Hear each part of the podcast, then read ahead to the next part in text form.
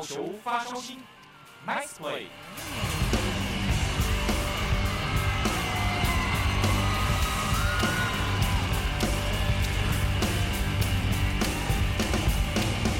Hello，各位听众朋友，欢迎收听这个礼拜的好球发烧新单元，我是阿红。今天呢，特别我们南下来到了台中洲际棒球场，今天要为大家来介绍、来专访的呢，就是中信兄弟队的左投手释莹。释莹好，Hello，各位听众大家好，我是中信兄弟的彭释莹。嗯，士莹其实是我们的老朋友了，大概在两年还是三年前，就曾经被阿红在好球发烧星的单元当中来跟各位听众朋友来介绍喽。不过呢，这一次见面，感觉士莹又多了两三年的这个历练，还有更加的成熟，更加的成长哦。所以今天很高兴呢，再度来到了台中洲际棒球场来跟士莹见面哦。那士莹既然是老朋友了，阿红就不客套了。阿红要先问的士莹就是。大家都知道，今年你换了背号，从原本的七十二号换到了二十一号。是你可不可以跟我们谈一下，为什么会想在今年来更换背号成二十一呢？呃，其实就是去年在春训的时候，然后我们的苹果学长就是彭振兴管理，然后就问大家要填写球衣的尺寸嘛，然后那时候就刚好有一个学长吴卫化学长，他说他要换背号，那我。就想说，哦，他要换背号，那我要穿二十二号。但是因为他是学长，他说他要穿二十二号，哦，然后我就想说，哦，好啊，那我就穿你的二十一号。这个叫做被捷足先登。对对对，因为我当下只是想说，七十二就是想说要换成前面一点的号码，因为后面的号码感觉比较像是教练在穿的。好，对。对，就是一个感觉而已。数字比较大一点。对对对，然后。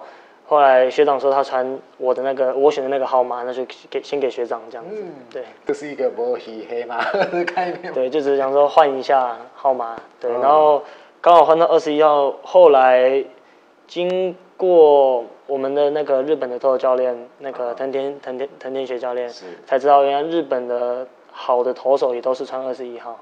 我后来才知道啊。不错哦。对对对。那希望可以借由换背号换成二十一。延续让自己有日本强投的这样一个威力，希望 让自己的威力能够更加的更上一层楼。好，那接下来呢，士莹想请你跟听众朋友们分享一下，因为可能有些听众朋友两三年前没有听到我们的专访啊，今天呢，再请士莹来跟我们分享一下，当初是怎么样开始走上担任投手这一条路的呢？当时因为在基层棒球的时候。左投手像是比较稀少的，但很多的投手很好的投手几乎都是右投手。那我因为以前是守备守外野的，然后刚好臂力还不错，就被叫上去丢看看。就殊不知球速很慢，但是变化球丢得很好，然后就这样一路从高中开始当投手到到现在这样子。嗯，听士莹刚刚这么一讲，阿红又想起精准控球机、发球机 这样一个封号了。因为我原来变化球丢的比直球还好，那个时候对，一开始的一开始是真的是这样没错。哇，对，所以也就在教练的这样一个指点之下，或是教练发现了你，哎，好像蛮适合当投手的，所以就开始改练投手了，对不对？对。但换个说法，其实是打击比较烂，所以才去当投手。这应该是太客气的说法啊！真的听太多了，你不要骗我。好的，好的，好的。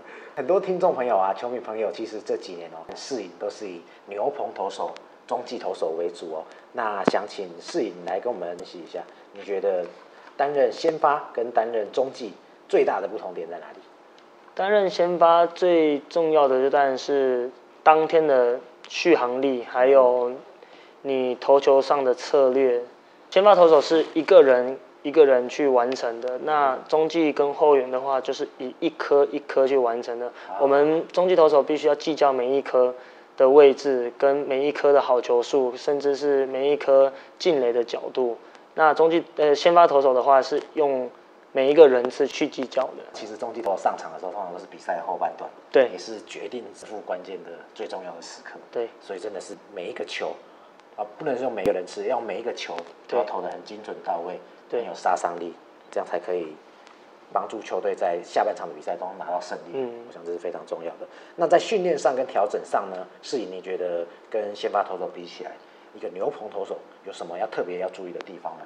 调整上的话，我先发投手就是一个礼拜可能就丢个一场嘛，我就是完成一个礼拜一场的任务，嗯、然后当下能吃几局就是几局嘛。那中继跟后援投手不一样的就是，我们必须每天都要准备上场，我们。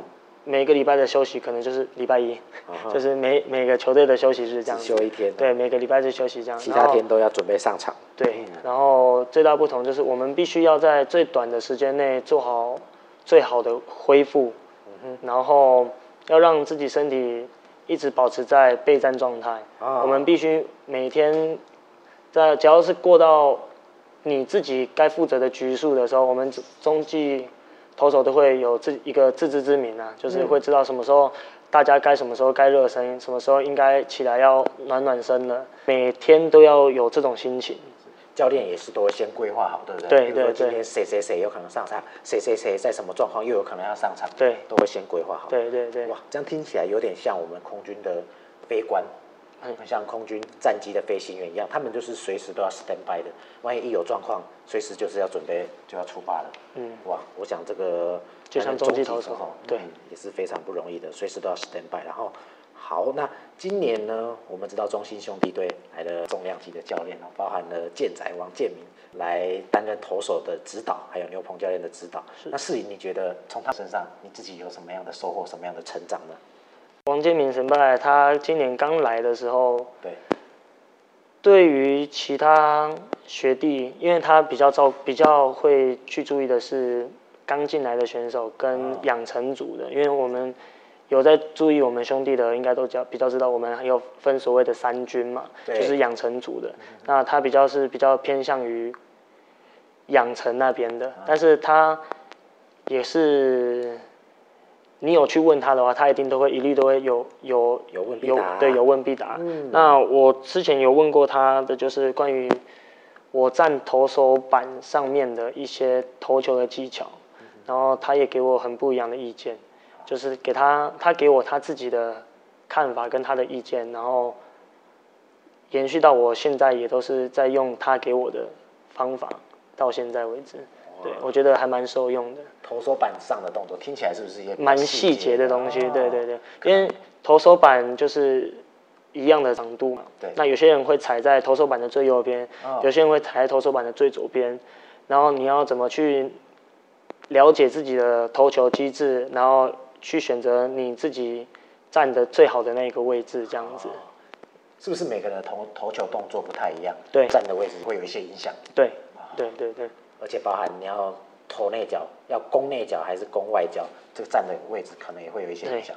哦，那真的是很细节的。对，真的蛮细节的。你没有主动去请教，教练也不会跟你讲。对，因为我也是看到他一些投球的影片，然后我就是觉得哎，蛮有疑问的，就去问他这样子。哇，对听得出来，思颖真的是一位非常认真的选手，也会持续的去询问啊，去请教，希望让自己能够更加的精进，更加的进步哦。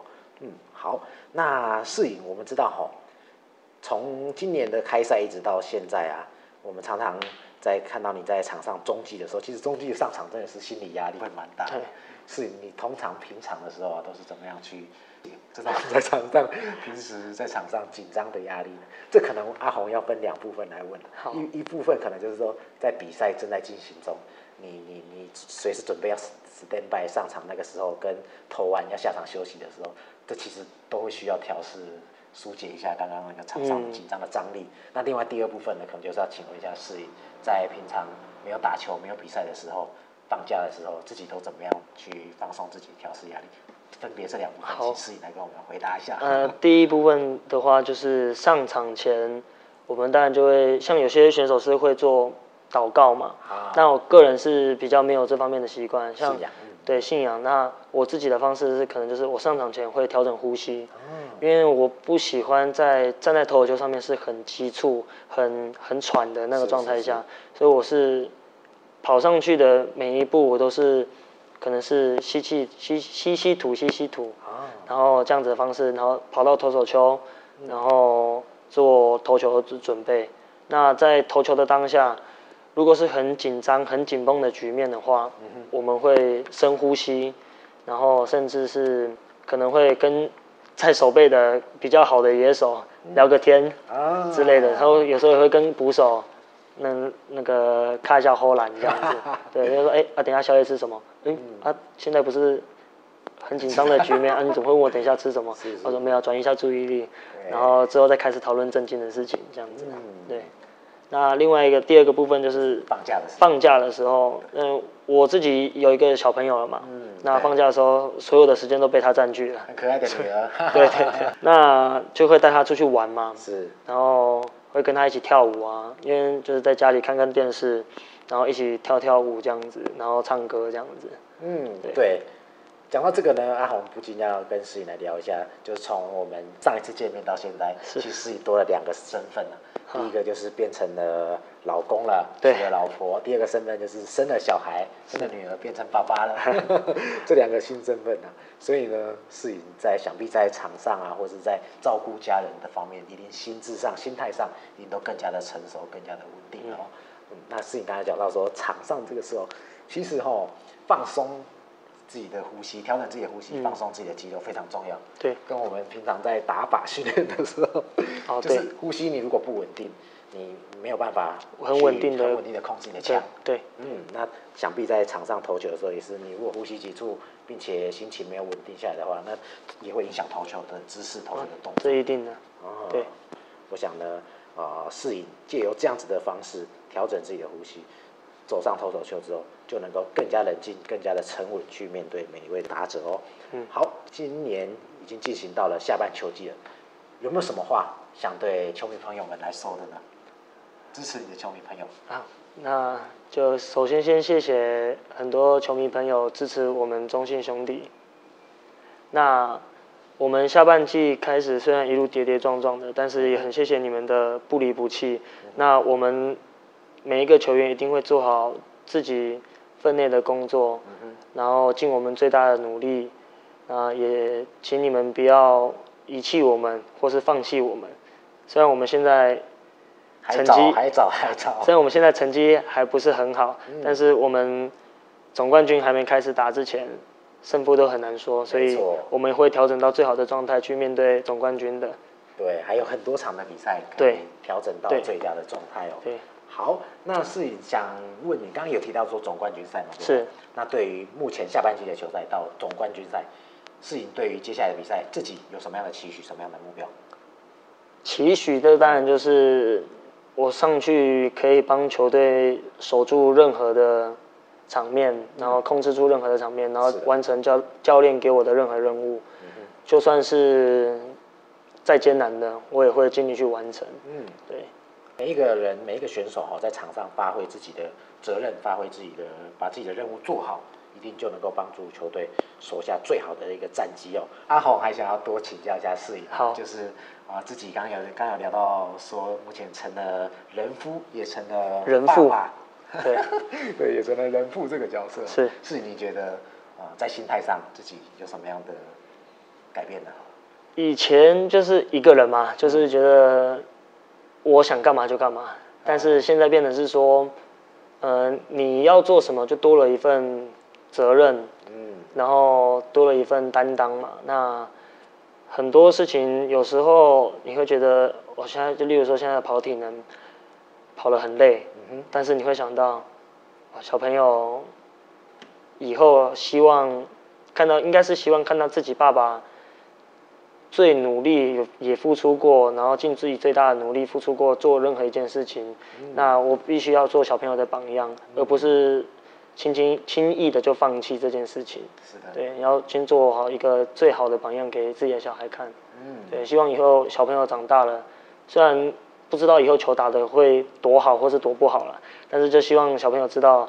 爸爸是很努力，曾经有这么一段故事，这样子就好了。相信妹妹在长大的时候，一定会以她有这样的爸爸为荣啊！是是，是，是一件很骄傲的事情。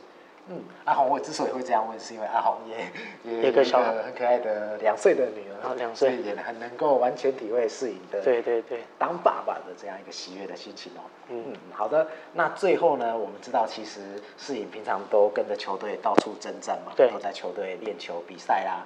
当然有很多的时候，通常可能会是嫂子啊，也就是世颖的对太太在照顾女儿，对对不对？那要不要借由我们今天的节目来跟太太告白一下，感谢一下呢？啊、老婆，谢谢你平常照顾小朋友，那一个人要伪单亲生活很久，那也辛苦了，那一切尽在不言中。对，我会用最好的方式来回报你，老婆，我爱你。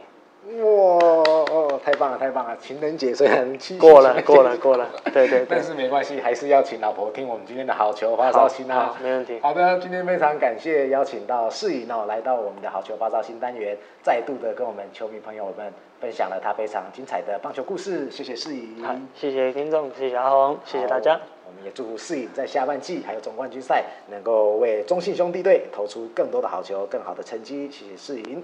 好，我们好球发烧新单元今天就进行到这边喽，我们下周再会，大家拜拜，拜拜。